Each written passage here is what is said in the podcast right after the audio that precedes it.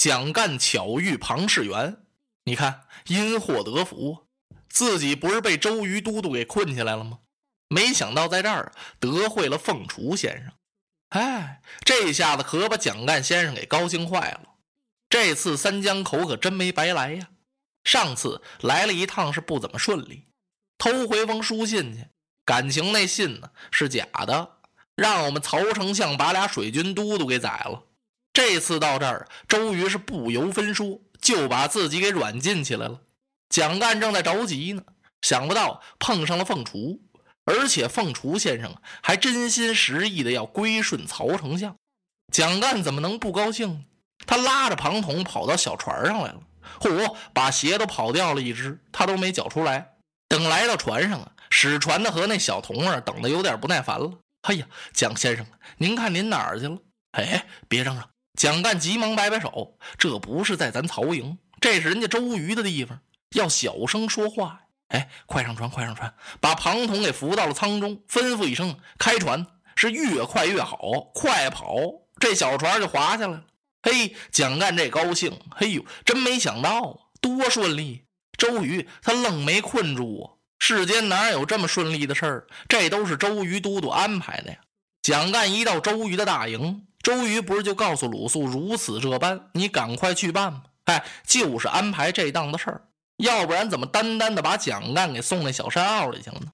这蒋干哪知道啊？一帆风顺的回到了曹营。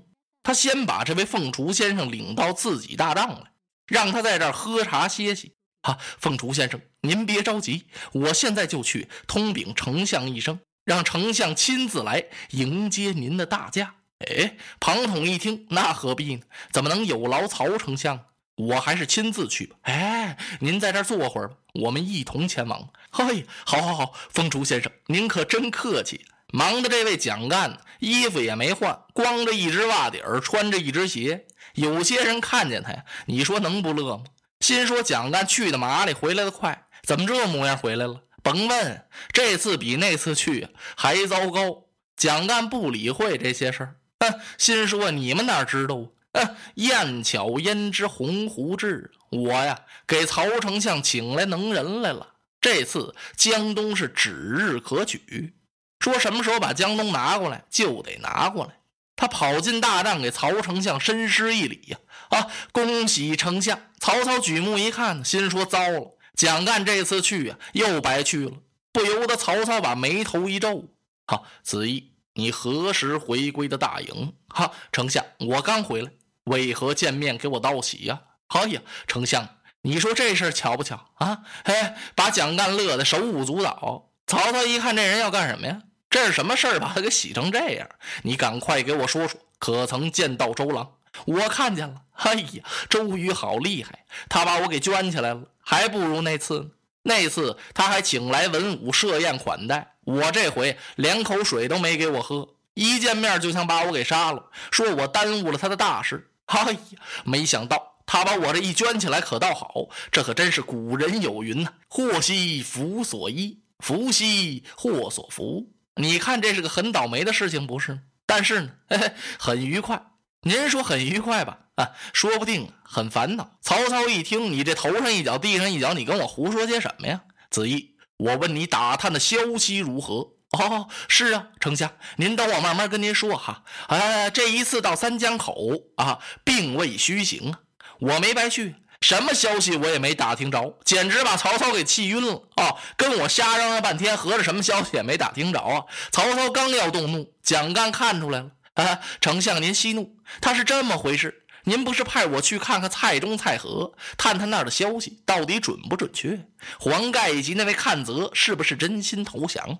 可这周瑜他不容我打听啊！他差点把我给杀了，我什么消息也没打听着。但是有一条我可问来了，他在三五日内就要把您给灭了。曹操吓一跳，嘿，这倒干脆，心说这消息还更难得呀。啊，你因何得知？啊，就是周瑜跟我说了那么句话，他说我几日之内就要破曹啊，本当把你放回，我怕你给我走漏消息，嘿，为此他才把我软禁起来。软禁起来不是吗？我给您求得一位大贤。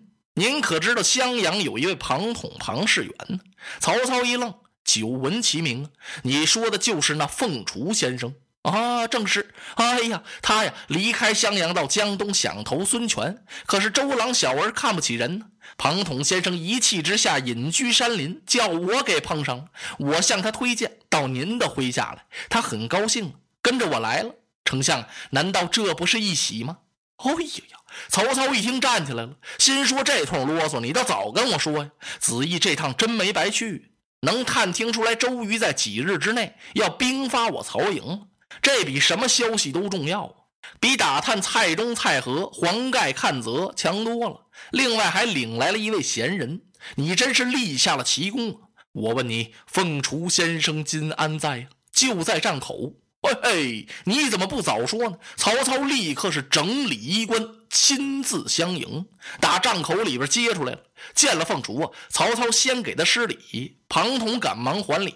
嚯，曹操和凤雏先生格外的亲热，挽着凤雏先生的手，让到大帐落了座。凤雏先生，我是久闻您的大名啊！我也听说了，先生避乱弃襄阳到江东，没想到周郎小子恃才欺人呢。他仗着自己那点本事，谁他也看不起，屈尊了先生你。先生今天能够大驾光临到曹营，使我十分高兴，望先生多多赐教。庞统也客气了几句，知道曹丞相一贯是礼贤下士，早想来投，不得其门而入啊。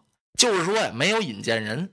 这次多亏蒋干先生，嚯！蒋干坐在旁边，嘴这么一撇，那神气大多了。曹丞相吩咐摆酒款待凤雏先生，蒋干陪坐。饮酒当中，曹操心想：凤雏这个名气可很大呀。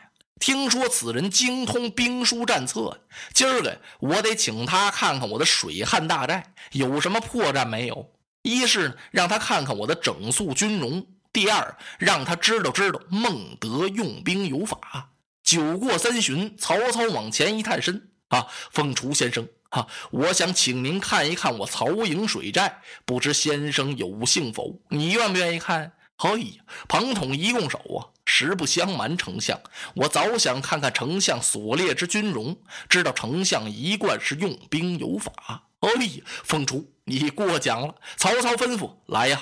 备马干什么呀？先请凤雏看汉寨，曹操亲自陪同，并马而行。凤雏先生在鞍桥上手提丝缰，举目远望。哦，看曹操这汉寨是依林傍山，前顾后盼，出入有门，进退有路，进可以攻，退可以守啊。嗯，凤雏先生点了点头，轻轻的赞叹了一声：“好整齐的军容啊！”丞相虽孙吴再生。不过如此。哎呀呀，孟德怎敢承担？曹操也神气了。那么，这位凤雏先生说的这个孙吴是谁呀？他说的这两位都是有名的大军事家。那孙呢，就是孙武，曾著有兵书十三篇，不是叫孙武子吗？在古代年间，这个子啊，就是个尊称，哎，非常受人尊敬，而且有一定的学识威望，才叫子呢。什么孔子啊、孟子啊、荀子，哎，得够这子，所以叫孙武子。这孙武子是战国时期吴国人，他曾著过兵书。孙武子的兵书十三篇都是哪些篇呢？第一是《史记》篇，还有作战篇、谋攻篇、军行篇、兵事篇、虚实篇、军争篇、九变篇、行军篇、地形篇、九地篇、火攻篇、用间篇，这就是孙武所著。兵书十三篇，那么那吴是谁呀？吴起呀，吴起也是战国时代的一位军事家。吴起曾经将三军之众，使士卒闻鼓而忘死，治百官亲万民，使府库充实，守西河而秦兵不敢东犯。所以这是历史上两位著名的军事家。今儿个呢，凤雏先生说曹操，你比这两位都高。那曹操怎么能不高兴呢？他立刻又请凤雏先生看看水寨。凤雏先生一看水寨，更是惊叹不已呀！只见那大船围成锅，小船如穿梭，是一面七个水门，四七二十八座水门呢。所有的战船都是往来有向，起伏有序。哎呀，丞相，我看丞相之水寨真是攘居复出。也不过矣。这攘居是谁？司马攘居，春秋时期的一位大军事家。哎呦，让凤雏先生把这位曹操给捧的呀，给夸的是飘飘欲仙。曹操有点晕了啊！凤雏先生，凭老夫之军容，若与周郎开战，先生你看胜负如何呢？那就是说，我要和周瑜打起来，我能不能打胜？凤雏听到这儿，用手一推胡须，扬起脸来看了一看三江口的方向。啊，周郎啊，周郎，你是客气必亡。